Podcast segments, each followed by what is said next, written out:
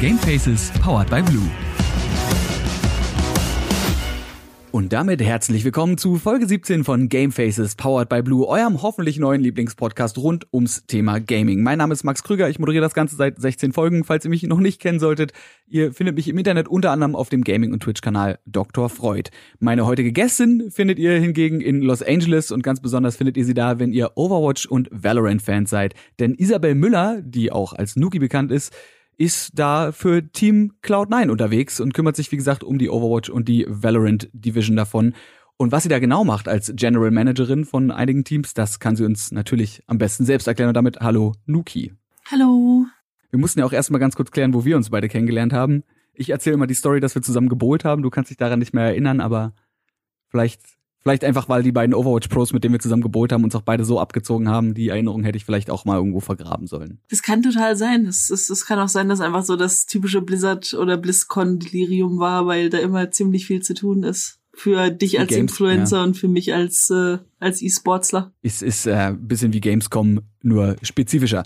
Ich habe ja gerade eben schon gesagt, du managst eine ganze Menge. Es geht ja vor allem jetzt heute um dich als äh, General Managerin und mhm. um die Tätigkeit als solche. Du bist die General Managerin von London Spitfire, also dem Overwatch League Team, die General Managerin von British Hurricane, dem Academy Team quasi, was so die Vorstufe zu London Spitfire ist. Und du bist die Teammanagerin vom Valorant Team Cloud9. Für beide Valorant Teams, so? ja. Für beide Valorant Teams. Es gibt zwei. Wir, wir haben unser, unser Team, das wir als erstes hatten, das haben wir mittlerweile Valorant Blue genannt. Das ist das Team um Tens rum. Und wir haben mittlerweile auch ein Frauenteam, komplett aus, aus fünf Frauen. Das ist unser ähm, Cloud9-Team White. Nice. Ich bin sehr froh, dass es nicht pink geworden ist. Aber nee, dafür habe ich sehr ähm, gekämpft, dass wir nicht äh, stereotypisch da handeln. das das glaube ich. Ja, wie bist du überhaupt dazu gekommen? Du äh, hast ja vorher schon eine ganze Menge gemacht. Du warst ja seit 2016 eigentlich im E-Sport unterwegs, generell so als Player Managerin, Observer, Organizer, Admin, irgendwie so alles durcheinander. Wie ist denn so dein deinen Werdegang mal kurz oder auch von mir aus gerne lang runtergebrochen. Also wie bist du da gelandet, wo du jetzt bist? Und dann reden wir auch gleich darüber, was du überhaupt machst, da wo du jetzt bist. Also wenn du willst, dass ich wirklich krass aushole, während meines Studiums und während meines, äh, meines FSJs, das ich in der Grundschule gemacht habe, habe ich angefangen, halt äh, E-Sports ein bisschen mehr zu verfolgen. Halt war zuerst natürlich Viewer, habe halt Games gespielt und als Overwatch rauskam, habe ich mir gedacht, ja, kann man, kann man ja mal versuchen so. Und habe halt versucht, Spieler zu werden einfach, weil ich mochte, mochte Videospiele super gerne und ich mochte E-Sports super gerne und deswegen habe ich gedacht, hey, das ist ein neues Spiel, das rauskommt. In Heroes of the Storm war ich ziemlich gut.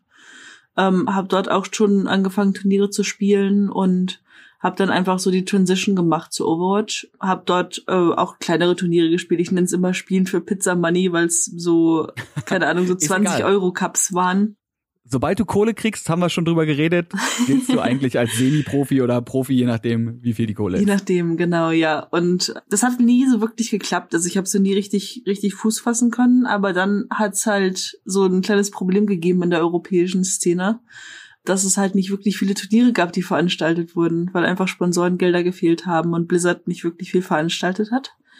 NA hatte damals ein paar größere Turniere und die EU hat einfach auf dem Trockenen gesessen und dann habe ich mir irgendwann den Entschluss gefasst, wenn mir die Community so sehr ans Herz gewachsen ist, dass ich auf der Dreamhack damals, das war glaube ich die erste oder zweite Dreamhack in Leipzig, bin ich rumgelaufen und habe an den Ständen mit den ganzen Community Managern von den ähm, von den Sponsoren geredet oder von den ganzen Tech-Firmen hier von ähm, CPU-Herstellern, von irgendwelchen Websites und was weiß ich alles ob die Lust haben, ein Turnier zu sponsoren für Overwatch, weil Overwatch das große neue Up-and-Coming Game ist, bin ich mit meinem kleinen Sponsordeck da so rumgelaufen und hab dann ähm, hab dann einen Sponsor gefunden, mit dem ich dann drei Monate lang ein Turnier aufgebaut habe. Es war kein großes Turnier, es war wirklich kleines kleines Prize Money, aber es war halt genug, dass die Leute wieder spielen konnten und so habe ich halt einfach Connections in der in der Szene bekommen und viele Spieler kannten mich halt dadurch und die haben mich dann irgendwann gefragt, als dieses ganze Overwatch Contenders Zeug rauskam, ja, hey, du kennst dich doch so gut hier mit europäischen Spielern aus, hast du Lust mit uns ein Team zu bauen dafür? Und so hat es dann alles so ein bisschen angefangen. Das Team war dann Those Guys, das war unser Name damals und als dann rauskam, dass die ganzen Overwatch League Teams dann Academy Teams machen durften oder gesucht haben sogar, habe ich dann wieder so ein Deck gebastelt mit unserem Team und mit unseren Erfolgen und sowas und habe das dann rumgeschickt. Und dadurch, dass ich, ähm, dass ich Stylosa ein bisschen kannte, ist auch ein, ähm, ein britischer YouTuber, der hat mich dann mit Cloud9 connected und so, so ging das dann halt los. Und so hast du quasi Those Guys genommen und hast die wahrscheinlich dann transferiert zu British Hurricane, was quasi genau. das Academy-Team von London Spitfire, die übrigens, muss man ja an der Stelle nochmal sagen, auch wenn es schon lange her ist, die erste Overwatch äh, League Season gewonnen haben. Ja? Oh, Hurricane hat die erste Contender Season gewonnen, ja, und, und äh, London hat die erste Overwatch League Season sogar gewonnen, genau. Und ja, du hast angefangen als, als Teammanagerin quasi bei Those Guys oder was hast du da gemacht? Genau, ich habe äh, ich hab als Teammanagerin angefangen, so dass das ganz normale ähm, ungesponserte Team. Ich bin jemand, der ähm, die Spiele recordet, dass man sie sich nochmal anschauen kann und weil obwohl ja kein Replay-System hat und ich bin dafür zuständig, halt alles zu organisieren, halt mit Turnierorganisatoren zu reden und und die ganzen Trainingsmatches sozusagen auf den Kalender zu packen. Und ist das ein großer Unterschied zu einem, also weil du bist ja jetzt General Managerin, GM kurz abgekürzt, da noch eine Zwischenfrage. Ist dein Overwatch-Rang auch GM? Er war GM für die längste Zeit. Ich bin sogar eine Top 500 Spielerin aus Season 1. Damn! Da habe ich ja damals noch in Platt. Aber, bei, aber nach Season 6 ist es dann, ist es dann sehr steile Runden gegangen. Ist egal, du bist quasi von Ingame GM, also vom Rang Grandmaster, bist du zu General Managerin geworden und hast dann dementsprechend äh, ja, mehr Verantwortung bekommen. Was macht denn eine General Managerin? Und was, also ist, ist es quasi einfach nur wie eine Teammanagerin bloß auf, auf Steroids oder ist es was völlig anderes? es ist, es ist definitiv anders. Ich, ich mache, ich muss sozusagen mehr koordinieren, als ich selbst mache. Was eine Teammanagerin macht, die ist halt ein bisschen näher am Team dran oder halt ein Teammanager. Du arbeitest halt näher mit den Spielern und als General Managerin arbeitest du halt mehr im organisatorischen Bereich, was jetzt alles angeht, wie die Resources der Organisation einfach einfach benutzen, um den Spielern halt das, das Möglichste zu geben und dann sehr, sehr viel auch mit den ähm, Spieldevelopern zu reden oder mit den ganzen, mit den E-Sports Divisions und mit den Turnierorganisatoren und sowas. Es ist mehr, es ist mehr Büroarbeit, als der Teammanager-Job ist, sagen wir es mal so, oder mehr, mehr Schriftliches. Du machst halt, du bist halt auch für, ähm, für Verträge eher zuständig, also mehr zuständig, hast halt mehr Entscheidungskraft, was das angeht.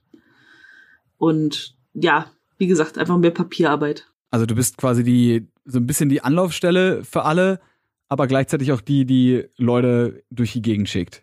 Ja, genau. Also ich, ich, ich koordiniere mehr sozusagen. Ich muss, ich muss halt mit dem Staff sozusagen mehr arbeiten, anstatt dann als Staff zu arbeiten, wenn das Sinn macht. Ja, also Staff heißt in dem Fall zum Beispiel, es gibt, äh, haben wir auch in einem Podcast schon drüber geredet, es gibt natürlich Coaching-Staff, da ist klar, die coachen die Spieler, die gucken, wo sind die Fehler passiert, die erklären, die helfen. Aber du bist dann wahrscheinlich auch die, die eben guckt, dass äh, das Catering nicht an sich funktioniert, aber dass es einen Caterer gibt. Du guckst, dass es einen, mhm. weiß ich nicht, einen Leibarzt quasi gibt, der die Spieler wieder fit macht. Und du bist also quasi über allem drüber und das für mehrere Teams. Denn du machst das ja, habe ich gerade eben schon gesagt, A für Spitfire, dann machst du das noch für Hurricane und du machst es aber auch noch für das Overwatch Team Germany. Genau, ähm, Overwatch Team Germany war das Team, das wir sozusagen beim World Cup gestellt haben. Das war die letzten drei Jahre so. Ich war davon zwei Jahre lang GM. Und ja, dieses Jahr gab es ja leider keinen World Cup aus verständlichen Gründen und natürlich hoffen wir, dass es, dass es wieder mehr davon gibt. Aber wir haben bis jetzt noch keine News von Blizzard, dass es irgendwie weitere Events dazu geben soll. Hast du da Unterschiede gemerkt? Weil ja die, also die Teamgröße, es ist ja schon mal doch irgendwie was anderes bei einem Cloud9-Team, was halt ein großes offizielles Team ist, was ja auch in der Overwatch League drin ist, äh, wohingegen ja die Länderteams, also das, das Overwatch Team Germany, äh, was gibt's, weiß ich, Italien, schieß mich dort, also jedes Land hat ja gefühlt eins, was ja eher so eine Zusammenwürfelung der nationalen Spieler ist. Ist es, ist es anders, die Vorgehensweise da, oder ist es schon ähnlich? Es ist ähnlich auf einem, auf einem Basislevel, sagen wir jetzt mal, dass ich halt genau, also nicht genau die gleichen Verantwortungen habe, aber halt ähnliche Verantwortungen habe. Aber sie sind halt nicht so präzise wie in der Organisation, weil in dem Overwatch League Team Germany ist es natürlich, du hast vom Blizzard ausgewählt ein Team zusammenzustellen, aber es ist jetzt nicht so, dass du halt für eine Firma arbeitest und für das, für eine Firma das Team aufbaust, weil da hast du halt, da musst du halt mehr mit Finanzen arbeiten natürlich. Wenn ich für Cloud9 ein Team aufbaue oder halt für Spitfire rekrutiere oder sowas, dann muss ich natürlich auch auf den finanziellen Aspekt viel, viel mehr achten als bei einem World Cup Team, das von Blizzard sozusagen supported wird. Weil man sich ja wahrscheinlich bei einem World Cup Team auch nicht so krass committet. Also ich meine, wenn du einen neuen Spieler signst für Cloud9, also sprich für Hurricane oder äh, Cloud9 Blue oder Cloud9 White oder was war noch, äh, Spitfire, dann muss man natürlich gucken, wo die Kohle bleibt. Und bei den, bei den World Cups ist es ja auch eher so, dass man eben so eine bunte Mischung hat aus, aus natürlich Spielern, die man irgendwie aus der, aus der Overwatch League oder aus den Contenders kennt, aber die vielleicht so auch noch nicht zusammengespielt haben und die einfach auch auf ganz anderen, ja, Skill- und Bekanntheits- und Pro-Leveln spielen. Mhm. Denke ich mal, oder? Ja, genau. Es ist halt, einerseits, einerseits ist es halt ein sehr, sehr lockeres Environment, einfach weil es halt wirklich so zusammengewürfelt ist, wie du sagst. Andererseits hast du dann das in Anführungszeichen Problem. Es ist nicht wirklich ein Problem, weil es natürlich ein, eine, ähm, ein Turnier ist, das jetzt nicht so den so den heftigen Druck hat an sich, wie halt andere mhm. Turniere, wo es halt um halt viel Geld geht oder so, sondern ist, sondern du hast halt weniger weniger Möglichkeiten dann von deiner Seite aus halt viel Druck aufzubauen, was jetzt ah, Druck, Druck aufbauen klingt immer so, klingt immer so schlimm, aber halt, ich weiß jetzt gerade nicht, wie ich es übersetzen soll. Vielleicht, vielleicht kannst du mir da helfen. Du hast weniger Leverage, dann ja Hebel. Das Hebel, genau. Du hast weniger, weniger ja. Hebel, dass die Leute dann halt oder halt Power, dass die Leute dann halt ähm, sich zu einem gewissen Grad anstrengen, weil die, die kriegen ja, das, die kriegen das ja nicht bezahlt, dass sie halt im Overwatch mhm. Team Germany spielen. Das ist mehr so ein, das ist mehr so ein Prestige-Event, wenn, wenn du so willst. Das heißt, da kannst du nicht sagen, hey, wenn du irgendwelche Scheiße baust, wenn du dich nicht anstrengst, wenn du underperformst oder sowas, dann, dann kannst du halt, wenn du in der Organisation bist, viel, viel mehr Hebel umlegen, als wenn du zum Beispiel in so einem freiwilligen Team bist, das jetzt halt für das Land spielt. Andererseits hast du natürlich äh, eventuell da auch wieder den Vorteil, dass wenn du gefragt wirst, jo, willst du für Team Deutschland, Team USA, Team Korea, Team was auch immer, willst du dein Land dafür vertreten und du sagst freiwillig ja, ist es ja in den meisten Fällen auch so, dass das Level an Bock, was die Spieler und Spielerinnen haben, ein bisschen höher ist, als wenn man jetzt, also nicht, dass die Leute sich mit Geld in alles einkaufen lassen, aber wenn man sonst ein großes Team kauft, ne, wo natürlich Geld, denke ich, auch eine Rolle spielt. Und auch der Prestigefaktor zu sagen, ich spiele jetzt zum Beispiel bei Cloud9, also bei, bei äh, London Spitfire, ist es nochmal was anderes. Ich verstehe das schon, dass es ja. Nachteil sein kann, dass du eben diesen Leverage, diesen Hebel nicht hast und auf der anderen Seite aber es auch irgendwie easier ist, weil da klar ist, dass da alle komplett immer Bock haben. Also nicht zu sagen, dass die Leute in, in Spitfire keinen Bock auf ihr Spiel haben, aber du weißt, was ich meine, ne? Das ja, ist nochmal irgendwie sowas, sowas anderes.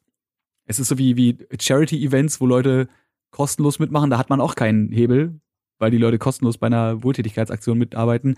Aber man weiß da, da ist klar, die Leute machen auch wirklich mit, weil sie Bock drauf haben, weil wenn es keine Kohle gibt, dann muss ja irgendwas anderes da sein, was einen motiviert, das zu tun. genau. Also die meisten Leute sind, sind auch, sind auch sehr motiviert immer gewesen, was das angeht. Und haben sich halt, haben sich halt angestrengt. Natürlich gibt es dann den, den einen oder anderen, der halt sich weniger anstrengt als andere, aber das ist halt, das ist halt total normal in einem, in einem Teamspiel, dass es halt Leute gibt, die, die mehr oder weniger halt sich investieren. Ist ja so. Ich meine, man möchte sich ja für sowas auch nicht kaputt machen. Das ist ein bisschen wie, wie Freundschaftsspiele im Fußball, denke ich mal. Da gibt man auch nicht alles, weil wenn dann halt ne, die Overwatch League weitergeht oder irgendwelche anderen wichtigen Spiele, willst du halt nicht kaputt sein. Aber im Endeffekt geht's, also für die Zuschauer, ne, das sind ja die größten Leute, die, die meisten Leute, die an diesen E-Sport-Veranstaltungen teilhaben, für die geht's ja eh nur um Unterhaltung. So. Und dementsprechend denke ich, passt das. Hast du eigentlich Unterschiede gemerkt, wenn du dann jetzt, du bist ja dann äh, nach LA gezogen, Hast du Unterschiede gemerkt zwischen NA und Europe? So wie, wie Sachen gehandhabt werden in Teams oder wie Strukturen sind oder so?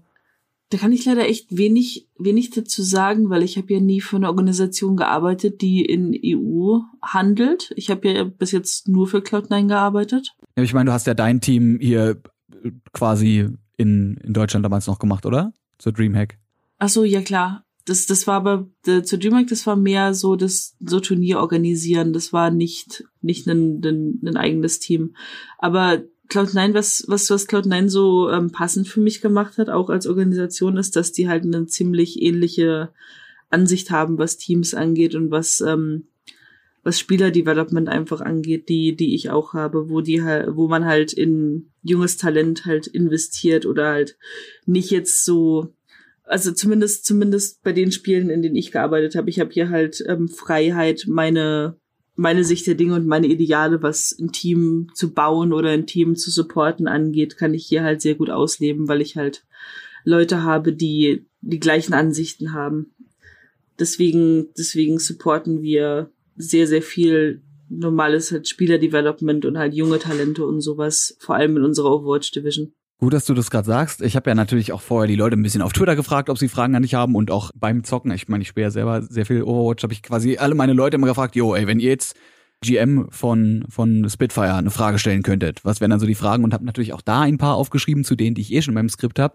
Und da war eine Frage, wie jung sind eigentlich die jungen Talente und was hat das für Auswirkungen auf die Zusammenarbeit?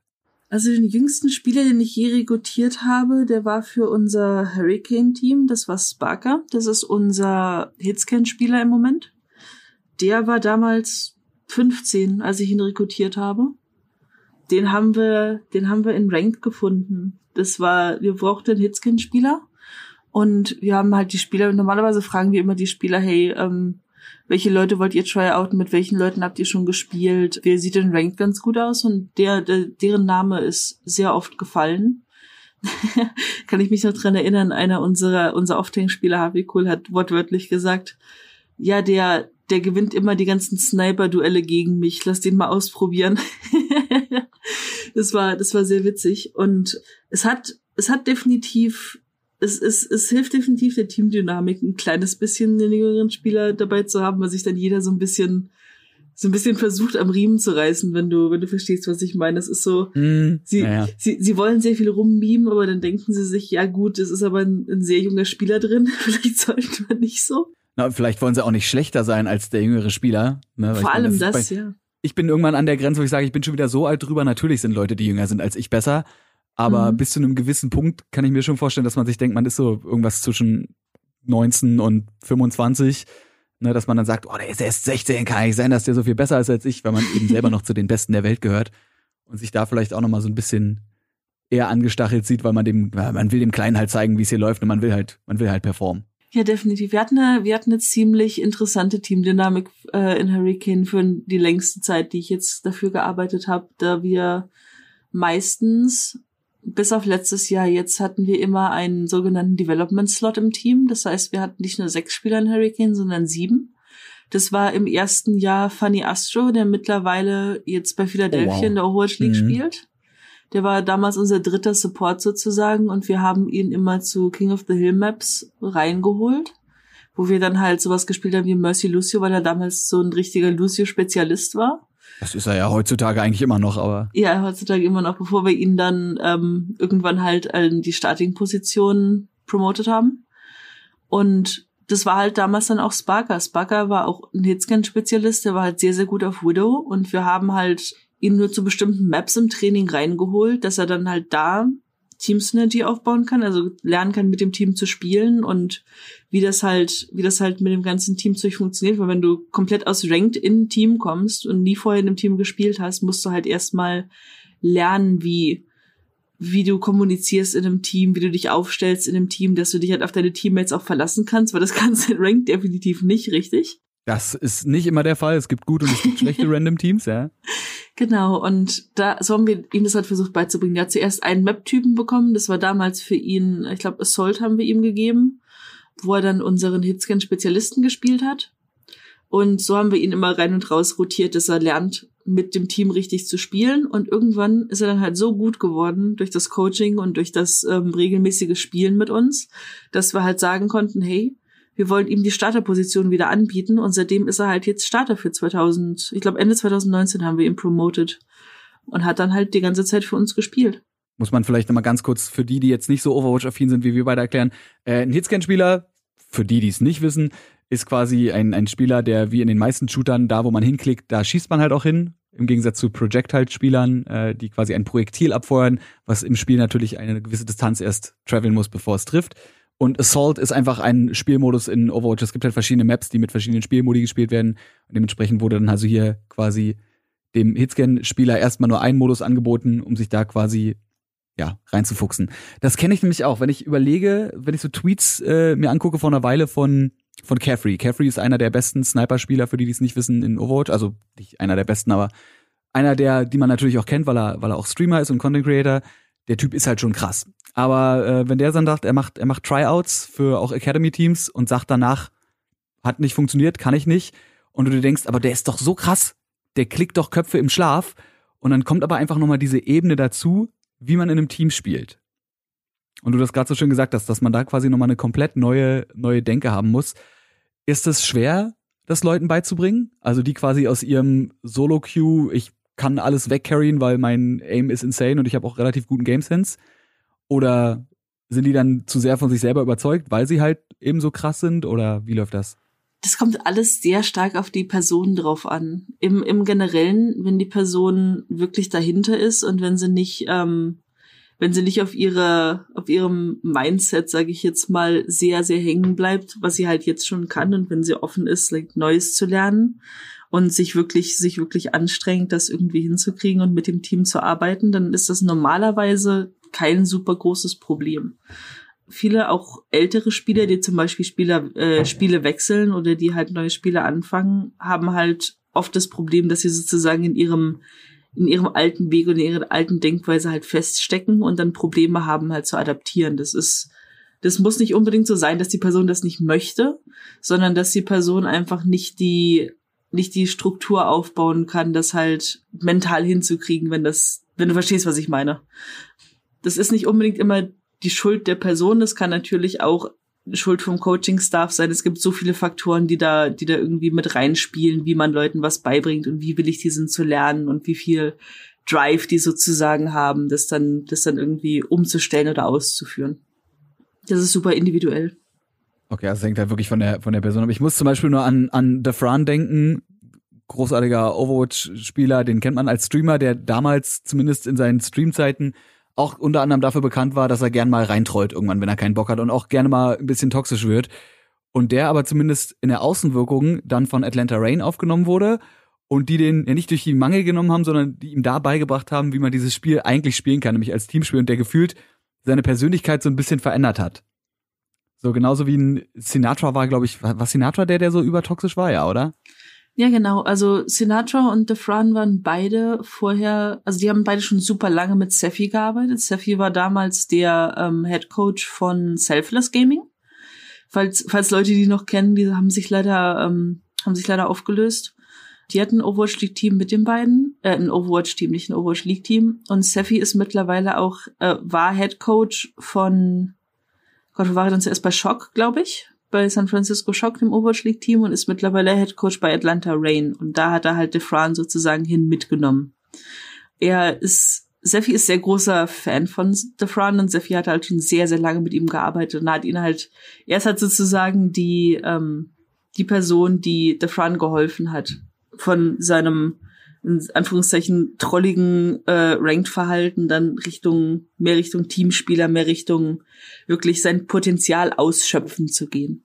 Das ist nämlich ein Punkt, den ich persönlich halt ganz interessant finde, weil viele Leute wahrscheinlich einfach denken, yo, ich bin gut und ich muss auch einfach nur gut in dem Game sein und dann kommt irgendwann Team Y an und sagt, hast du Bock bei uns zu spielen und dann bin ich da drin und dann spiele ich mit anderen Leuten, die auch gut sind und dann gewinne ich ja per Default, weil wenn ich gut bin und die anderen sind gut, dann kann man nicht verlieren. Und deswegen würde ich gerne mal so den Prozess einmal durchgehen. Ich würde es jetzt auch an Overwatch machen, weil wir da eben, dadurch, dass wir ein Academy-Team haben, noch diese Stufe mehr haben. Wie fängt das an? Du hast gerade eben schon gesagt, ihr findet Spieler über verschiedenste Arten. Ihr guckt selber tatsächlich in die Ladder rein, also ne, wer, wer auf den Top 500 Plätzen ist. Ihr habt Empfehlungen von euren Spielern, die halt natürlich auch in der Ladder einfach, man trifft ja dann so bei den Top 500, kennt man sich ja untereinander zum Teil auch.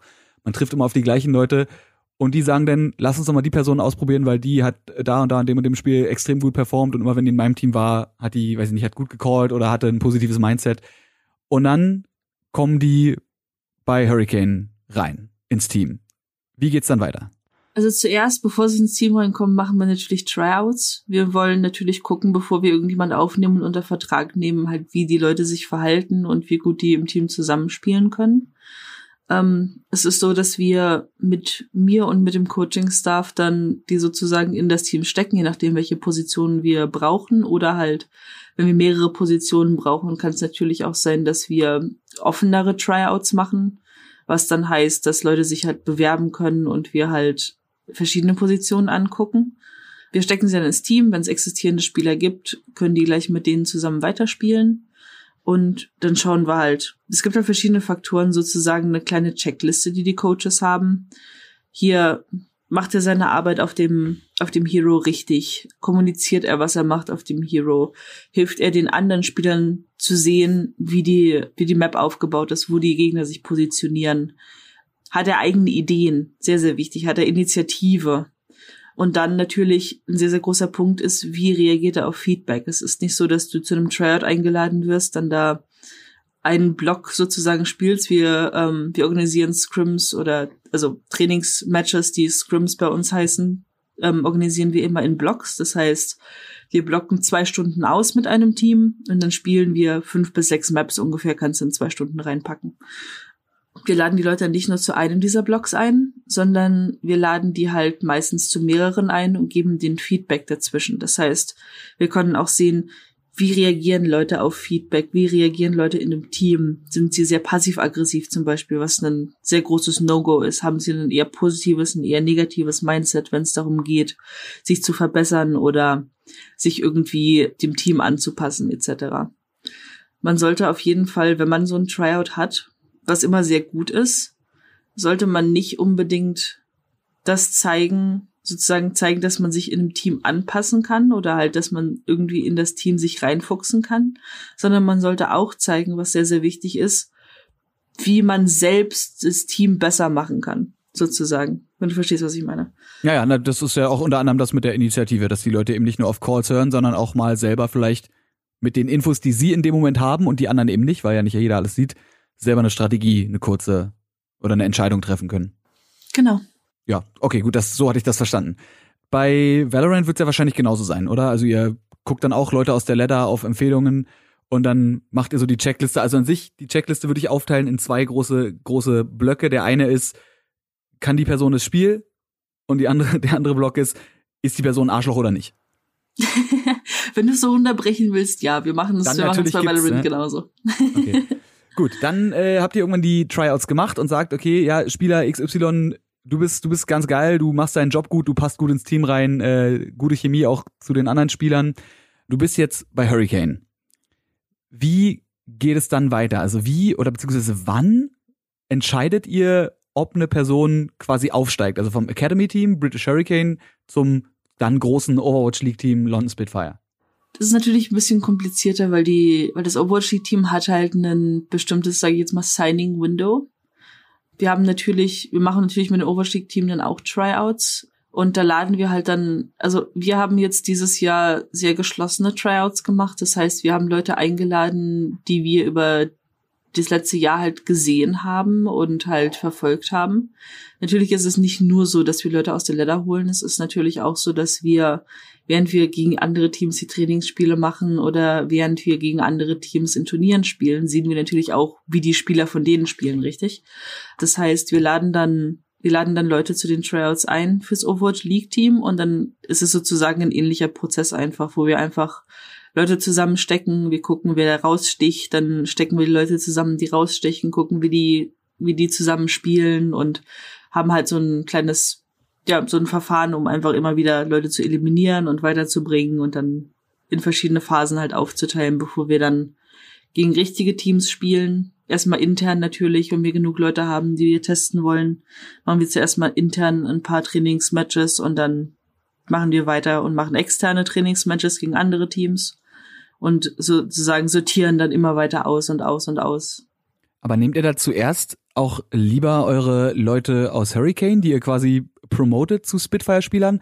Oder sagt ihr bei manchen Leuten, die wollen wir eigentlich aus Hurricane gar nicht rausnehmen, auch wenn die eigentlich vielleicht sogar gut genug wären für das Overwatch League-Team?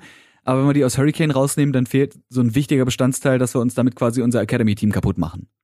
Und dass ihr dementsprechend dann lieber Leute aus der Ladder oder von aus anderen Teams sucht, um die quasi ins, ins äh, OWL-Team Spitfire reinzupacken. Oh nee, gar nicht. Ähm, das Academy Team ist ja sozusagen dafür da, dass wir Leute ausbilden, um dann ins, ins Main Team zu kommen mittlerweile. Wir waren jetzt zuerst, wir waren jetzt zuerst voll koreanisch auf dem Main Team, also auf Spitfire. Und mittlerweile gehen wir ja die Route, dass wir uns mehr auf westliches Talent und vor allem halt auch europäisches Talent spezialisieren. Und gerade dafür ist ja Hurricane da, dass wir dieses europäische Talent ausbilden können und dass wir es dann promoten können. Wir haben die ersten Jahre, wo wir halt voll koreanisch waren auf Spitfire, haben wir unser Talent, das wir in Hurricane ausgebildet haben, an andere Overwatch League Teams verkauft. Das ist zum Beispiel Fusions in Boston, ist der ist immer noch da, Funny Astro in Philadelphia, wie ich gerade gesagt habe. Und halt KYB war lange Zeit in Guangzhou in dem Overwatch League Team. Und wir sind jetzt nicht, also es ist jetzt nicht so, dass wir unbedingt die Leute behalten wollen bei Hurricane. Wir wollen sie wirklich promoten, wir wollen sie weiterbringen, wir wollen, dass die Spieler sozusagen ihren Pfad gehen können vom Academy-Team dann in die größeren Ligen. Ähm, dafür würde ich halt, würde ich persönlich keinen Spieler zurückhalten wollen oder so. Weil das halt gerade der Sinn des Academy-Teams ist. Dann verkaufe ich den Spieler lieber oder gucke, dass er halt diese, diese Möglichkeit kriegt, für diese größeren Teams zu spielen. Oder halt, wenn er gut genug ist, natürlich auch zu Spitfire zu promoten. Und hol mir dann halt wieder ein junges Talent raus und bilde das aus, weil das ist gerade das ist gerade das, was ich persönlich auch machen möchte. Ich möchte halt diesen jungen Leuten, die den Traum haben, E-Sports-Spieler zu werden, die Möglichkeit geben, das auch tun zu können. Und das kann ich halt nicht, wenn ich jemanden im Academy-Team lasse, der definitiv nicht oder zu gut ist fürs Academy-Team. Ich stelle mir gerade vor, wie du dich ja theoretisch auch entscheiden musst, weil ähm, das, wenn man, wenn man die Spieler jetzt mal ein bisschen entmenschlicht, ich möchte es nicht zu weit ausführen, weil dann wird es irgendwie ganz weird, aber weil du auch gerade sagst, dann verkaufst du quasi einen Spieler an ein anderes Team, was ja dann natürlich auch wieder für die Organisation Cloud9 ein finanzieller Gewinn ist, ne? dass ihr quasi euch heranzüchtet, klingt so abwertend. Äh, wenn ihr quasi einen, einen Spieler findet und den, den groß macht, den noch besser macht, dem quasi helft, das Potenzial zu entfalten und ihr dann vor der Entscheidung steht, wollen wir den bei uns promoten oder ist es, ist es der schlauere Move, den quasi zu verkaufen, weil der so gut ist, aber der finanziell so viel reinbringt, dass es dem Team, aber das ist wahrscheinlich, da das ist, muss dann der, der Schatzmeister noch mit rein oder so. das ist definitiv eine der Entscheidungen, die du als General Manager eher treffen musst als als Teammanager. Als Teammanager arbeitest du halt einfach nur mit den Leuten und das ist sowas, das geht halt in die Richtung wirklich organisationstechnisch und finanziell. Das ist halt was, was der Teammanager dann, äh, der General Manager dann entscheiden muss. Es ist, es ist ein sehr schmaler Grad zu gehen, weil du natürlich auch mit den Spielern sehr lang gearbeitet hast. Das heißt, du hast auch eine persönliche Connection dazu und du willst halt wirklich, dass sie halt sozusagen den, den optimalen Weg für sich selbst gehen, aber musst halt auch im Hinterkopf behalten, hey, ich bin aber Teil dieser Firma. Das heißt, es, ich muss auch, ich muss auch natürlich für die Firma entscheiden, nicht nur für den Spieler oder nicht nur für mich. Speaking of, äh, für die Firma entscheiden und in Informationen generell auch Dinge in der Firma klären wie machst du das eigentlich, wenn du mit der quasi, ja, der Community, der generellen Overwatch-Community und natürlich, oder auch der Valorant-Community kommunizierst, wenn du so Teamaufstellungen und Announcements raushaust? Hast du da ein großes Saying drin oder habt ihr nochmal eine eigene Division, die halt sagt, wir machen Social Media und äh, PR und du musst nur am Ende abnicken, ob das alles so gut ist? Also für alles, was Cloud9 angeht und auch Spitfire haben wir Social Media Teams. Wir haben Leute, die sind im, im Kreativen tätig, die machen Content. Wir haben ein sehr großes Content-Team bei Cloud9, die wo, mit denen ich sozusagen, das ist auch eine, eine Aufgabe des Teammanagers beziehungsweise General Managers, wo wir zurückgehen, immer wieder zu dem Thema, was sind so die Aufgaben von Teammanagern in der Organisation. Ich bin auch dafür zuständig, sozusagen mit denen zu koordinieren, was sie da so machen wollen, was die für Ideen haben oder halt meine Ideen auch einzubringen, dass wir halt gute Announcements rausholen. Wenn zum Beispiel jetzt, da ich natürlich der Experte bin, was dann das gewisse Spiel angeht, weil ich halt auch das Player Scouting mache oder weil ich mit den Spielern dann halt auch arbeite, kann ich dann sozusagen den Ideen präsentieren. Wofür ist der Spieler bekannt? Ist er in der Szene bekannt, irgendwas Besonderes zu machen oder irgendeine besondere Persönlichkeit zu haben oder irgendwie, keine Ahnung, kann er Backflips oder sowas, weißt du? Ist zumindest für einen Social Media Post immer gut, wenn man Backflips kann. Wird vielleicht schnell langweilig, aber so ein Backflip oder so auf äh, on, on Stage kann man schon mal machen. Ja, und ich kommuniziere das zu denen und dann können, dann haben die sozusagen Ideen, hey, wir könnten das so announcen, wir könnten das so anteasen, wir könnten das Video da drumrum machen, wir können die interviewen etc. Ich koordiniere das dann halt mit denen, dass sie halt Timeslots kriegen, das, das dann zu machen oder aufzunehmen oder sowas und dann checke ich es nur ab und dann hauen was raus. Es ist, es ist meistens so einfach. Also du hast, du hast deine Finger trotzdem irgendwie bei allem so mit drin, aber bist nicht die, die es am Ende macht, sondern, haben wir am Anfang schon gesagt, du delegierst vor allem genau. Äh, am meisten. Was ist denn dein, wenn du einen hast, dein Lieblingsbereich von dem, was du machst? Oder hast du, hast du ein Lieblingsdepartment, mit dem du am liebsten arbeitest? Oder wenn du sagst, heute ist, heute ist Coaching-Staff-Meeting, was ist ja, also du wirst ja bestimmt mit den einzelnen Bereichen irgendwie ab und zu mal dich mieten und dich, dich up to date halten.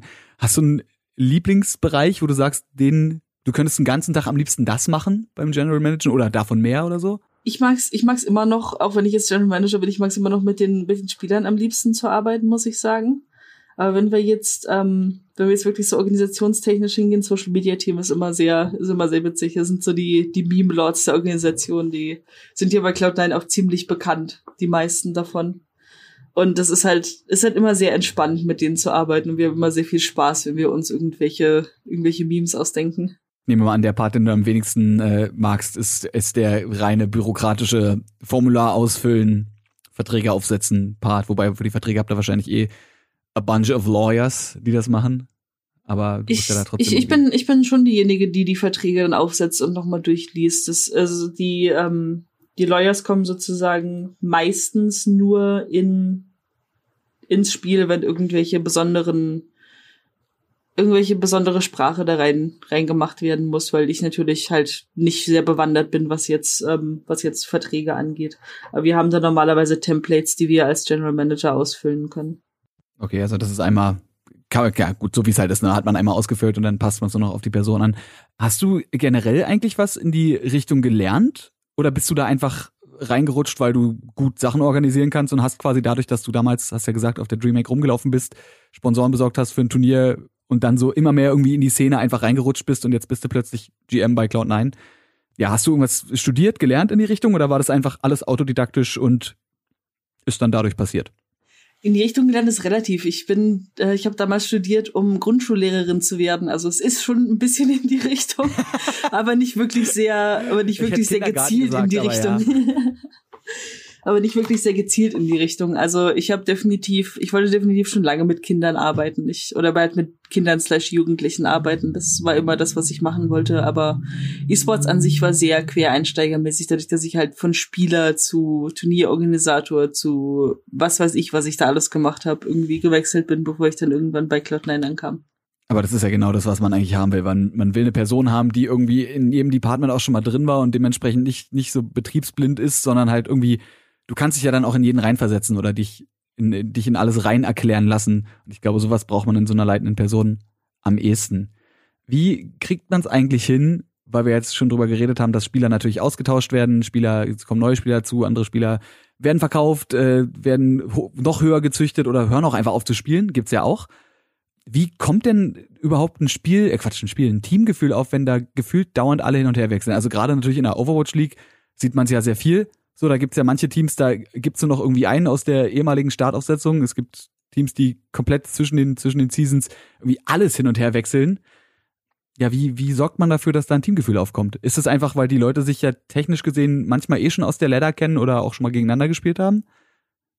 Oder müsst ihr da, müsst ihr da nachhelfen, dass die alle cool miteinander sind? Was, was wir auf jeden Fall machen bei vielen Teams, ist, dass wir solche, ähm, solche kleinen Spieleabende machen. Oder die meisten, die meisten Teams sind ja eh durch ihre gemeinsame Interesse an dem jeweiligen Spiel halt natürlich connected. Das heißt, sie spielen auch Rank zusammen, sie spielen irgendwelche anderen Modi zusammen normalerweise und bauen sich dadurch halt dieses Teamgefühl auf. Aber was wir als Manager auch versuchen zu machen, ist natürlich regelmäßige Aktivitäten wenn wir jetzt als Beispiel nehmen, wo ich jetzt hier nach LA gezogen bin und kurze, kurz mit dem League of Legends Team ein bisschen gearbeitet habe, da waren natürlich alle zum Beispiel in einem Haus, da haben wir zusammen gegessen, da haben wir zusammen ab und zu mal am Pool rumgehangen, da haben wir zusammen Sport gemacht und sowas. Bei den Teams, die remote sind, also sozusagen dann in anderen Ländern oder zu Hause arbeiten oder sowas, das ist natürlich schwieriger, sowas zu machen, aber was wir halt versuchen, ist mindestens so ein bis zweimal im Monat so kleine Spieleabende zu machen, wo wir dann, wir haben mit dem Valorant-Team zusammen Among Us mal gespielt oder wir haben damals mit Harry Kane so die ersten zwei Jahre öfters mal öfters mal halt irgendwelche Spiele außerhalb gespielt. Viele der, viele der Spieler spielen WoW zusammen zum Beispiel. oder haben League of Legends ein bisschen zusammengespielt oder halt irgendwelche anderen Spiele, wo man halt wirklich so ein bisschen Teambonding machen kann, sich kennenlernen kann. Natürlich ist es, es ist eine Industrie, wo sich halt sehr, sehr oft viel ändert. Aber dadurch, dass du halt zusammen wirklich diese, diese Passion für das Spiel hast, dass du spielst und professionell da drin sein möchtest und dich sehr anstrengst dafür, hast du dann halt auch natürlich die Connection, dass du halt dann Zusammenhalt, den Zusammenhalt herstellen kannst, allein dadurch. Und dann das andere ist dann sozusagen einfach nur die Sahne obendrauf. Habt ihr, ähm, also ich meine, es ist ja eh jeder, jeder Spieler, jede Spielerin ist eine komplett andere Persönlichkeit, aber wenn man jetzt mal so vom kulturellen ausgeht, wo man ja manchmal aneinander clashen kann, ohne dass man weiß warum, wenn ihr zum Beispiel vorher ein komplett koreanisches Team hattet bei Spitfire und das jetzt immer mehr auföffnet äh, öffnet quasi, wie integriert man denn theoretisch, also gibt es Probleme, weil das klingt halt voll dämlich jetzt, aber gibt es Probleme irgendwie, wenn man jemanden aus einer anderen Kultur rein integriert, also jetzt ein, ein Europäer in ein vorrangig koreanisches Team, abgesehen jetzt mal von einer eventuellen Sprachbarriere, weil wenn das Team halt vorher dann wahrscheinlich auf Koreanisch gecallt hat und dann auf Englisch umschalten muss, ist ja natürlich nochmal was anderes. Merkt man ja schon mal bei, bei Teams, die halt so halb koreanisch, halb chinesisch sind, die dann eigentlich untereinander reden wollen, aber dann natürlich alle zusammen Englisch reden müssen. Der Gedankenweg für dieses Englischreden ist noch ein bisschen kürzer. Gibt's da irgendwas, auf was man achten muss? Oder kommen die einfach so alle miteinander klar, weil durchs Internet und durch, durch Spiele alles eh so krass vernetzt ist, dass da irgendwelche alten kulturellen Dinge gar keine Rolle mehr spielen? Also es ist definitiv so, dass wenn du wirklich so ein komplett gemixtes Team hast mit, äh, sagen wir jetzt mal, eher, eher asiatischen und dann eher westlichen Spielern, da gibt's natürlich sehr, sehr große kulturelle Unterschiede. Ähm, es gibt einige Overwatch-Teams, die das haben und die halt auch dann Übersetzer dabei haben und die versuchen, das halt zu integrieren. Ich persönlich habe leider noch nie mit solchen Sachen gearbeitet, weil wir entweder halt ein voll koreanisches Team hatten oder halt jetzt ein voll Western Team hatten äh, haben, zu, beziehungsweise aufbauen haben ist haben ist äh, ziemlich relativ jetzt immer noch ähm, noch noch Wunschdenken.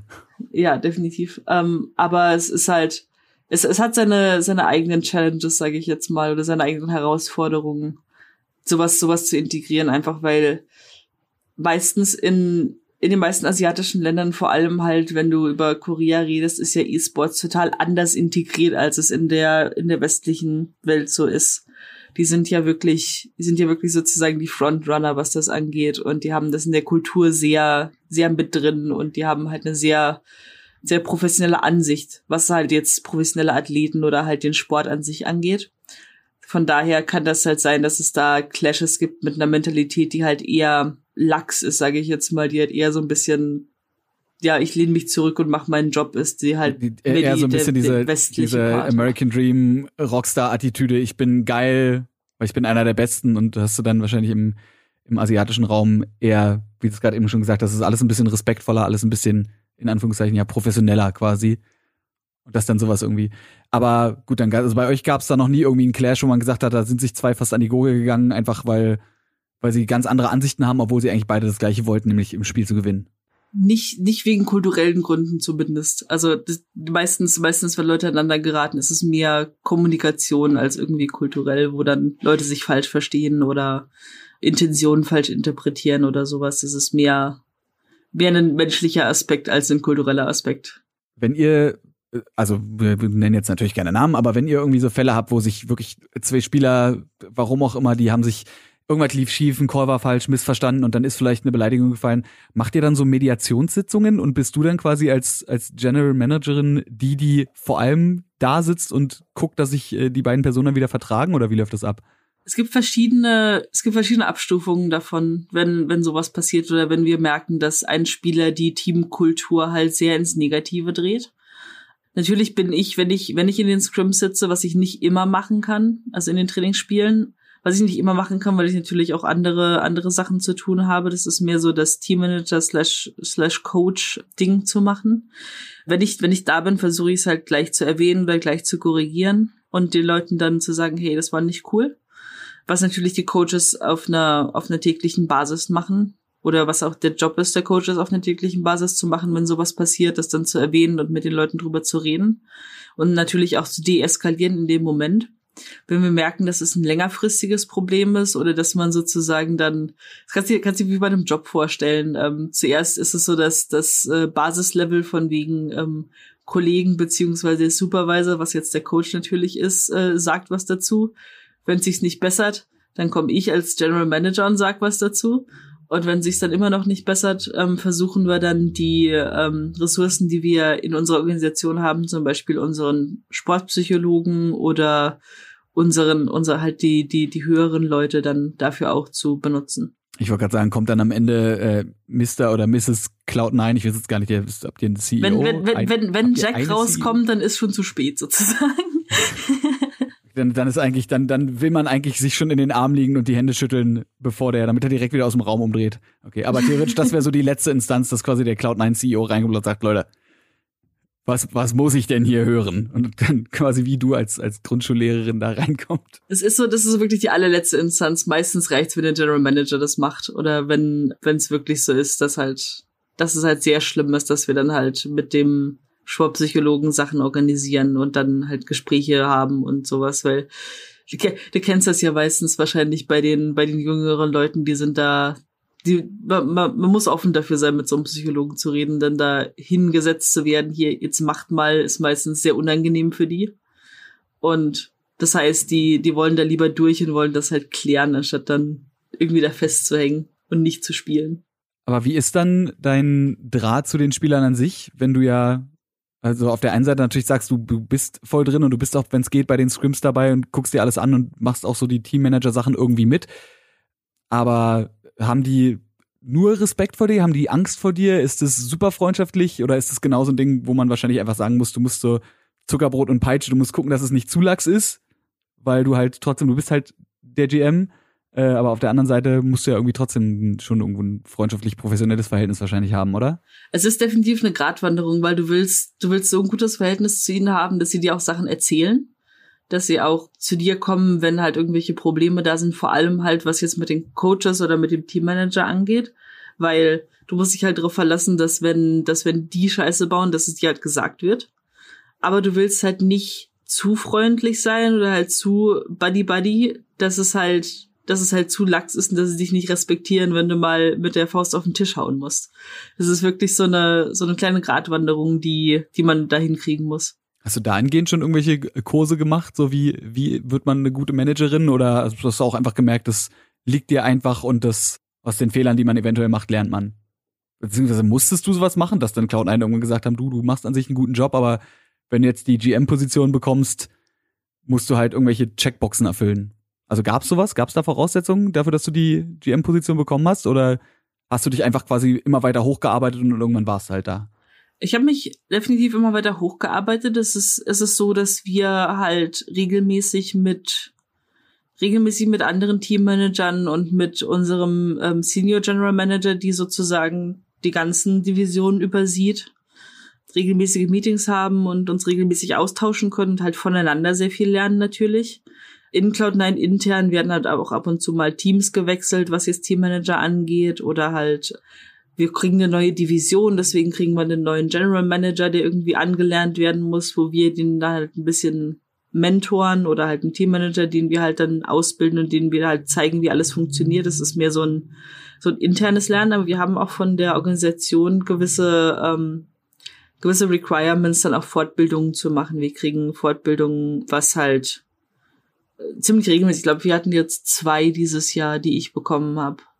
Die halt mehr so Richtung, Richtung Management und Richtung, ähm, wie verhält man sich um Leute drumherum war. Und natürlich haben wir auch, wenn wir möchten, können wir auch uns selbst Zeit mit dem, mit dem Sportpsychologen oder mit unseren Performance Coaches und sowas ähm, hinsetzen und mit denen halt reden. Das ist mehr so ein Learning by Doing Ding und man sollte halt auch sich dann, wenn man halt wirklich Fehler macht. Ich habe auch Fehler gemacht, vor allem am Anfang wo ich Leute halt oder als Spieler ein bisschen zu falsch oder zu harsch behandelt habe am Anfang.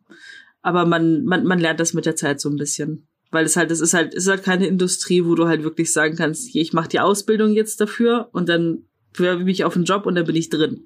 Es ist immer noch so, dass es sehr halt sehr halt fluide ist. Du halt irgendwie reinrutschst und dann halt gucken musst, dass du halt das Beste draus machst, weißt du? Gerade bei einer, bei einer Szene, die sich ja immer weiterentwickelt. Also ich meine, selbst jeder andere Manager, jede andere Managerin in was weiß ich für einer Firma und wenn es ein Autohersteller oder sowas ist, auch die müssen natürlich mit der Zeit gehen und einfach gucken, wie man, das ist ja auch viel Zwischenmenschliches einfach, das dann am besten macht und auch die. Deswegen frage ich, also es ist dann wahrscheinlich bei euch wie bei jeder anderen normalen, auch gewinnorientierten Firma natürlich, dass man da einfach guckt, dass man die Leute so gut schult, wie es geht und man sich einfach stetig, stetig weiterentwickelt.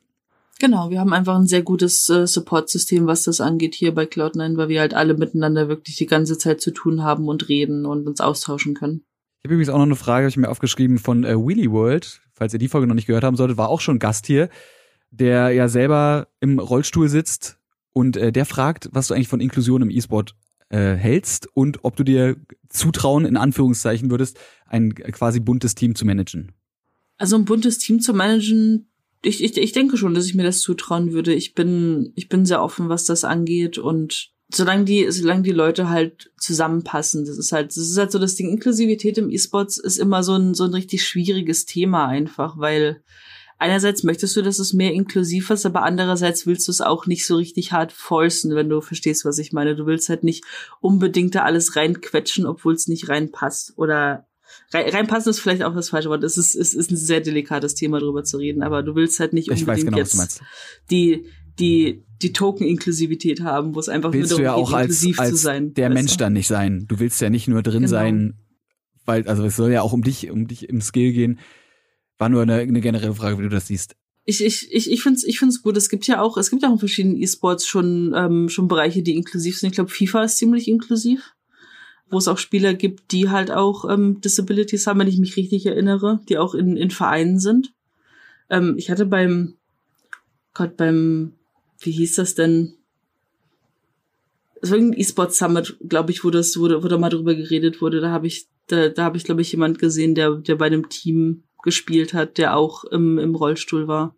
Ich finde es gut, dass, dass Teams da immer, immer offener sind und immer mehr hingehen. Jetzt auch nicht nur, was, was Inklusivität im Sinne von Disabilities angeht, sondern natürlich auch von, ähm, von verschiedenen Genders, also aus Frauenteams also mixed, supporten. Ja, Mixed Gender Teams. Genau, auch. Mixed Gender Teams supporten und sowas. Ich bin, ich bin super offen dafür. Wenn's, wenn, wenn es nach mir gehen würde, ich würde gerne wild mixen, solange es halt competitive bleibt und solange man halt den, sozusagen die Competitive Integrity, über die man halt so oft redet, auch, auch bewahrt und das nicht nur macht, nur um das halt zu haben, weißt du? Das wäre nämlich auch noch was. Ich kann mir vorstellen, dass halt ein Spiel wie FIFA einfach von der Steuerung auch besser umzusetzen ist auf verschiedenen Alternativcontrollern. Und ein Spiel, man sagt ja schon immer, eine Controller-Aiming und Maus-Aiming sind einfach zwei völlig verschiedene Welten und du kannst so gut am Controller sein, wie du willst. Du bist in den meisten Fällen, wenn wir jetzt nicht von ganz, ganz seltenen Ausre äh, aus, wie sagt man, Ausnahmen reden, ist Maus-Aiming einfach präziser und dementsprechend muss man da vielleicht auch einfach warten, bis es dann irgendwann Controller für Leute mit Disabilities gibt, die mir auf dem Level einfach mithalten können. Oder man guckt eben, dass man eine Liga hat, wo, wo am Controller gespielt wird. Also ich meine zum Beispiel die ganzen Halo-Ligen, die sind ja alle Konsole. Da zum Beispiel, wie ja. gesagt, du hast es schon gesagt, FIFA ist durchaus ein Spiel, wo ich mir denke, das ist die Inputs, die man da braucht, kann man besser übersetzen als super krasses. Also gerade Overwatch ist natürlich super schnell, ne? Da, so, da ist genau, so viel Movement ja. und so viel Aim. Da könnte man sich ja Valorant noch eher vorstellen, wo es natürlich auch Movement gibt, aber wo man nicht so viel durch die Gegend hat, man nicht so viele Bewegungsabilities. Ja, dass man da guckt. Aber gut, da müssen wir einfach gucken, wie sich die Zeit entwickelt. Ich denke, Gaming ist gekommen, um zu bleiben und nicht um zu verschwinden, wie manche Leute vor 20 Jahren schon dachten. Und äh, vielleicht, wenn wir in 50 Jahren nochmal drüber reden, gibt's schon, so weit können wir gar nicht denken, gibt's irgendwelche Steuerungsmöglichkeiten, die die, der oh, kannst du mit, mit, den Gedanken einfach steuern. Da sitzen einfach alle nur noch da, haben die Augen zu und stellen sich alles vor. So, und dann können ist halt dann, das ist dann wie in diesen tollen Black Mirror-Episoden einfach, wo du ja, so einen kleinen Knopf an, an, an den Kopf genau machst so. und dann kommst du einfach in die Spielwelt rein und kannst dann Tekken IRL spielen sozusagen. Genau also so in Anführungszeichen IRL. Denke ich mir das aus. Wie hat sich denn eigentlich für dich jetzt dein Job verändert im, im Jahr? Müssen wir natürlich drüber reden. Aber kommt ja um Corona kommt man ja nicht drum rum. Ist, ist viel anders gewesen oder war es quasi einfach nur so, dass ihr sagt, ja, ist halt, ist halt alles digital. Es, es ist es ist ein sehr sehr komisches Thema für mich, weil ich habe jetzt zuerst zwei Jahre lang ungefähr in Deutschland, also von Deutschland aus für die amerikanische Firma gearbeitet. Das heißt, ich habe mein Team da gehabt, ich habe eh alles ähm, per PC und per ähm, wenn Spieler wenn Spieler zu lange schlafen, rufe ich sie an, mäßig ähm, gehandhabt. Ähm, und dann bin ich nach Amerika gekommen 2020 und habe dann zum ersten Mal so richtig in einem Teamhaus gearbeitet, mit Leuten in Person gearbeitet, mit denen zum, zum Ride-Studio gefahren und, und wirklich so alles so in Person gemacht. Und dann im März ging es dann wieder zurück zu, ich sitze zu Hause isoliert an meinem PC, bloß jetzt in Amerika. also ohne Zeitverschiebung quasi sozusagen einfach nur ohne Zeitverschiebung, beziehungsweise mit Zeitverschiebung zu meinem europäischen Team jetzt, anstatt zu dem amerikanischen Team, was natürlich anders ist, weil du hast halt bis tief in die Nacht gearbeitet und jetzt arbeitest du halt sehr früh morgens. Aber das ist halt, ist halt einfach nur eine Umstellung, die du halt machen musst. Es ist, es ist sehr viel umgestellt worden bei uns. Wir haben das League of Legends Team sehr isoliert bei uns in den, in den Häusern drin und die Manager sind die einzigen, die sozusagen da in die Nähe dürfen, weil Jack ist sehr, ähm, passt sehr auf, was diese Sachen angeht. Der will halt sehr, dass die ganzen Spieler ähm, healthy sind und dass sie halt nichts abbekommen und ist er halt super, super vorsichtig. Wir haben, wir haben erst ein neues Bürogebäude sozusagen, haben wir dieses Jahr gekriegt. Und wir konnten da halt noch gar nicht einziehen, einfach weil wir keine Möglichkeit hatten, das irgendwie wieder aufzunehmen. Ich hoffe definitiv, dass es, dass es nächstes Jahr besser wird, was das angeht. Aber was jetzt bei uns persönlich in der Firma angeht, wir arbeiten alle noch, wir können alle von zu Hause arbeiten, da sind wir sehr privilegiert in der E-Sports-Industrie, dass wir das halt machen können. Aber ich kann mir vorstellen, dass es für andere Leute halt viel, viel schlimmer ist, die mehr in Berufen arbeiten, wo man halt wirklich viel Menschenkontakt hat. Okay, aber wie gesagt, bei euch geht's und bei dir hat sich dadurch nur geändert, dass du jetzt halt von zu Hause aus LR arbeitest und die Zeitverschiebung ein bisschen ja. drin ist. Und halt Turniere haben wir schon gesagt, also die Overwatch League zum Beispiel komplett, komplett online ausge, geführt wird, genauso wie die ganzen äh, Valorant-Turniere. Wie siehst du denn generell die Zukunft von denen? Also das sind ja deine beiden Haupttitel. Wie siehst du denn die Zukunft von Overwatch und von Valorant? Valorant muss ich definitiv sagen, hat einen sehr großen, also ist sehr sehr großer Trendsetter mittlerweile.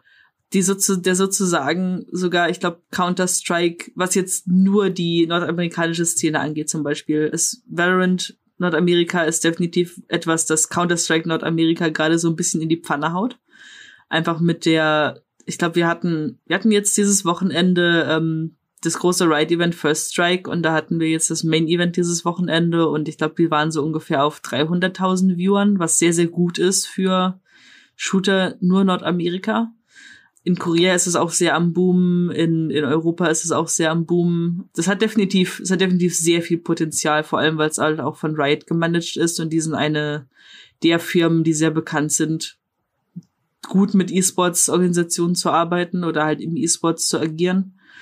Overwatch, Overwatch läuft, da haben wir noch nicht so viele Informationen, was jetzt dieses Jahr angeht, aber wir hoffen definitiv, dass wir sie bekommen und dann gucken wir mal. Es ist, Overwatch ist immer ziemlich, ähm, ziemlich stabil gewesen, aber schwankt halt natürlich ein bisschen, je nachdem, wie das halt gehandhabt wird. Da warten wir, glaube ich, einfach äh, und gucken, was mit Overwatch 2 passiert. Nicht zwingend mit dem Game, sondern eher mit der mit der Playerbase, die natürlich, ne, oder der, der Base der interessierten Leute, die halt auch einfach wieder gucken, ob man den Hype, den das Spiel damals hatte, nochmal rekreieren kann oder zumindest auch ein paar Leute wieder reaktivieren kann, die sagen, aber weißt du was, ich guck doch nochmal rein und feststellen, oh, hat sich doch ein bisschen was getan seit Goats. Spiel mhm. ist, Spiel ist doch in manchen Fällen sogar spielbar. Ja. Overwatch 2 ist definitiv so, so dass du das Silver Lining auf das wir alle hoffen, dass das halt richtig gut wird nochmal. Wobei sich ja, also so technisch gesehen, ne, am, am Ranked so viel kann sich ja nicht ändern, weil sie äh, verändern ja nicht das Spiel. Overwatch 2 ist ja technically eine große Erweiterung. Es ist ein Grafik-Update, weil es eine neue Engine gibt und es gibt die PvE-Mission, aber die PvE-Mission können dir ja als, als GM von einem E-Sport-Team neue, vorbeigehen. Neue Engine, ein neues.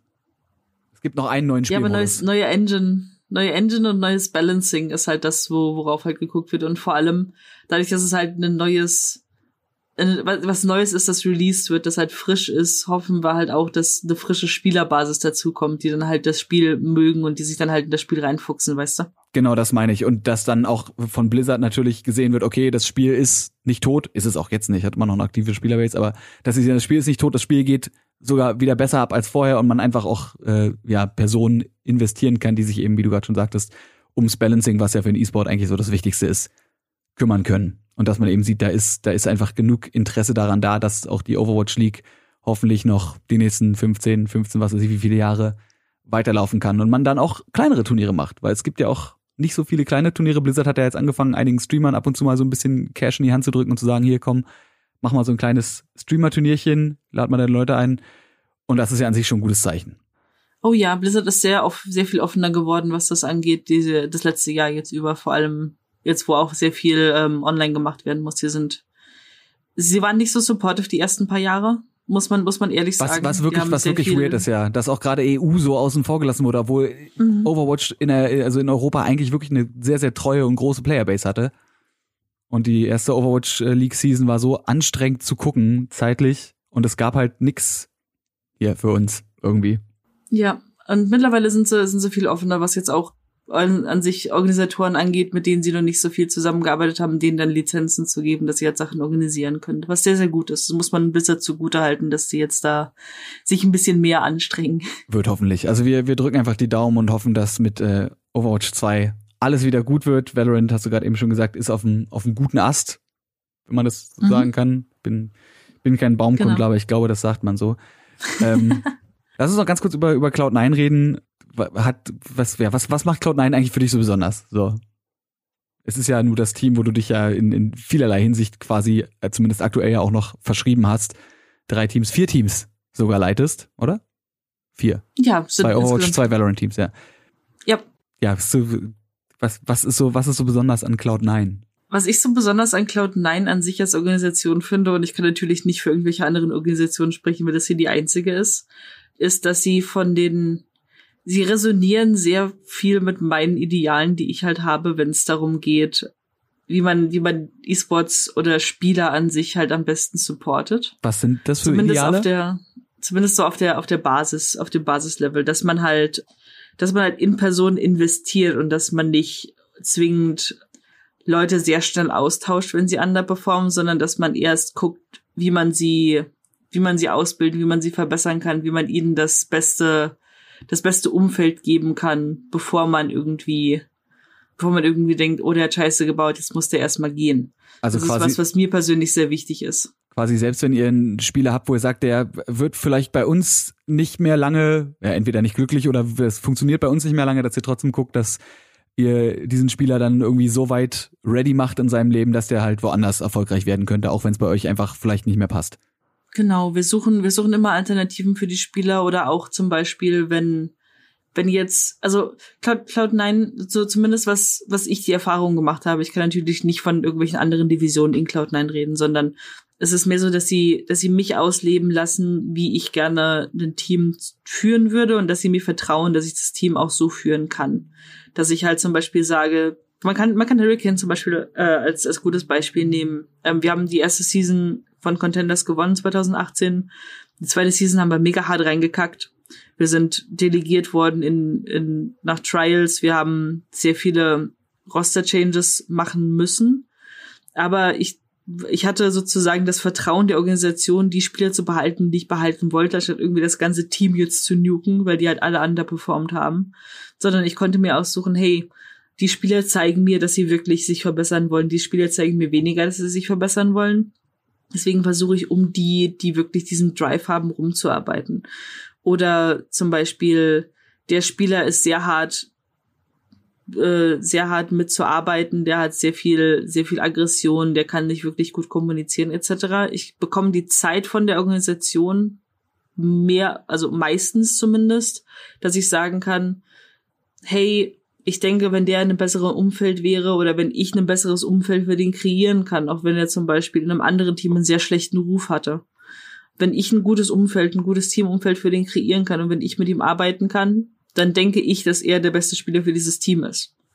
Und die Leute vertrauen einfach den Teammanagern hier sehr, sehr viel und vor allem auch den General Managern sehr, sehr viel, dass sie halt ihre Vorstellungen, wie sie halt gerne im E-Sports arbeiten würden, halt umsetzen können. Und es ist sehr spielerfokussiert. Es ist jetzt nicht so, dass es wirklich nur um das Finanzielle geht oder nur um darum geht halt, oh, die Spieler sind unser, sind unser finanzielles Einkommen, sondern es geht auch wirklich darum, was will der Spieler machen, wenn es mit dem Spiel nicht mehr klappt, hey, gib mir ein paar, gib mir ein paar Teams, wo du gerne hin willst. Ich versuche mit denen zu reden, dass wir da irgendwas organisieren können. Wenn es klappt, klappt's, wenn es nicht, nicht. Aber es ist nicht so, dass sie dann einfach rausgeworfen werden und vergessen und weggeworfen, sondern es ist wirklich so, dass man versucht, mit den Leuten, solange sie halt gewillt sind, noch mitzuarbeiten, auch arbeitet und nicht jetzt einfach sagt, ja gut, du warst nur sozusagen ein Du warst sozusagen ein, ein Pawn im, auf meinem Schachbrett oder so, der einfach weggeschmissen werden kann. Und das ist was, was Cloud9 für mich persönlich so besonders macht, weil die meisten Leute hier haben halt wirklich den Fokus und die Passion, Spielern Sachen zu ermöglichen, Spielern zu helfen und nicht einfach nur dieses, dieses Corporate, ähm, wir müssen den meisten Gewinn rausholen mäßiger. Passt ja eigentlich auch bei den Teams aktuell. Ich würde noch eine ganz kurze Quickfire-Runde einfach machen. Und dann denke ich, müssen wir die Leute entlassen und ich lade dich jetzt schon mal pro forma zu einem kleinen, äh, zu einer kleinen zweiten Episode in Zukunft irgendwann mal ein, wenn wir hier verlängern und guck mal, wo du dann gelandet bist. Aber für mich jetzt natürlich noch ganz wichtig. Was ist dein Main in Overwatch? Mittlerweile Lucio. Okay, Muss ich aber ein bisschen überlegen, weil es war am Anfang was Mercy, oder? dann war es Senjata und ja, ja, es war definitiv immer Support. Ich war immer Support slash Shotcaller. Sehr gut. Und dein äh, Lieblingscharakter, wenn es jetzt den, den du gerne können würdest? Oh, ich, ich glaube, ich glaube, Doomfist ist richtig lustig, wenn du ihn kannst, oder, oder Wrecking Ball, aber dafür bin ich, dafür bin ich aber zu schlecht. Mi- mich als mich als Main Tank äh, Spieler als als Ryan Main schaudert das etwas, aber passiert. Und dann noch eine eine kleine Frage, mal sehen, ob du die beantworten kannst. Wenn du dir einen Overwatch Charakter aussuchen müsstest, den du mitnimmst, also drei verschiedene, einen auf eine Beerdigung, einen auf eine Party und einen einfach zum Einkaufen, wen würdest du nehmen und warum? Wäre Reaper bei einer Beerdigung die obvious choice? Ich weiß Ich nicht. weiß eben, willst du den dabei haben oder willst du lieber jemanden haben, der dich aufmuntert wie ein Torbjörn?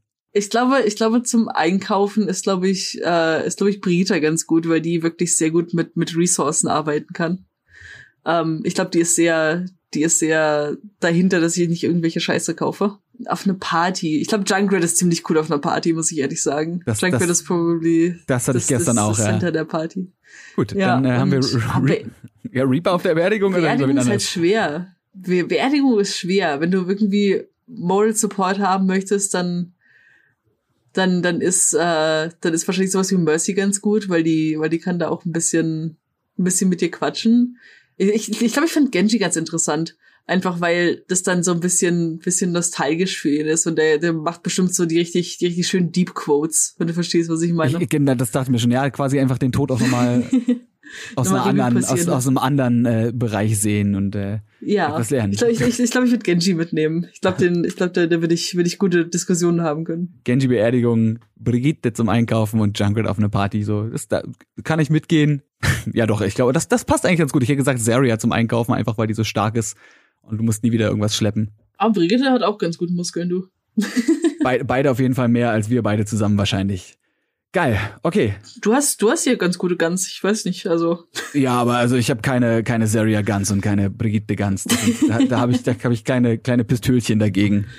Aber so ist das halt. Die gebuff, die stark gebufften Frauen in Overwatch, die dich einfach wegklatschen. Nuki, vielen Dank. Das war für die, die jetzt erst eingeschaltet haben, wie auch immer das bei einem Podcast funktionieren sollte, Isabel Müller, die äh, ja GM bei Cloud9 für die Valorant und die Overwatch Division ist und auch machst du die äh, General Manager fürs deutsche Team noch oder war es das eigentlich dieses Jahr? Ich glaube nicht, dass dieses Jahr noch was kommt. Das war ja normalerweise immer Community Vote für, ähm, für den Staff von den ganzen Länderteams. Und dadurch, dass es dieses Jahr keinen World Cup gab, war der Vote halt auch nicht da. Ich war, wir können sagen, ich war General Manager für die letzten zwei Iterationen des äh, deutschen Teams. Und die Chance, dass du es wieder werden würdest, ist wahrscheinlich relativ hoch. Das werden wir dann hoffentlich nächstes Jahr sehen, wenn es dann wieder einen Overwatch World Cup gibt. Das war Game Faces Episode 17, wie gesagt, mit Isabel Müller, aka Nuki. Falls ihr mehr Infos dazu haben willst, bist du ja eigentlich überall auf Twitter, Instagram zu finden. Folgt der jungen Dame für mehr Einsichten in das Leben einer GM im E-Sport-Bereich in Valorant und Overwatch. Und äh, folgt natürlich auch gerne mir, Frodo Apparat auf Twitter. Falls ihr Gäste vorschlagen wollt, könnt ihr das gerne machen. Schreibt mich einfach an oder benutzt den Hashtag Gamefaces. Und falls ihr Fragen habt an die Gäste, dann haut die auch gerne raus. Denn in dieser Episode habe ich tatsächlich vorher mal auf Twitter gefragt. Und äh, einige der Fragen, die hier im Podcast gestellt wurden, kamen eben nicht von mir oder aus dem Skript, sondern von euch da draußen. Und dafür vielen Dank. Und natürlich auch an dich, Luki. Vielen, vielen Dank. Ich hoffe, wir können ganz bald wieder zusammen bowlen und dann erinnerst du dich bestimmt auch dran. Vielen, vielen Dank, dass du mich eingeladen hast. Ich bin Ja. immer sehr happy, wenn ich ein bisschen über E-Sports reden kann, vor allem auch im deutschen Bereich. Glaube ich. Das können wir, wie gesagt, irgendwann bestimmt nochmal fortsetzen. Ich würde ja sagen, man sieht sich in der Ladder, aber wir sind rangtechnisch so weit auseinander, da vielleicht sieht man sich irgendwo im Quickplay oder irgendwo Mein Rang ist mittlerweile Bronze. Ach, na dann. Dann kann ich dich ja carryen. Geilo. Luki, äh, wir sehen uns hoffentlich ganz bald wieder und ihr da draußen, wir hören uns dann nächste Woche, wenn es wieder heißt Game Faces Powered by Blue, Folge Nummer 18. Bis denn dann, danke fürs Zuhören und ciao.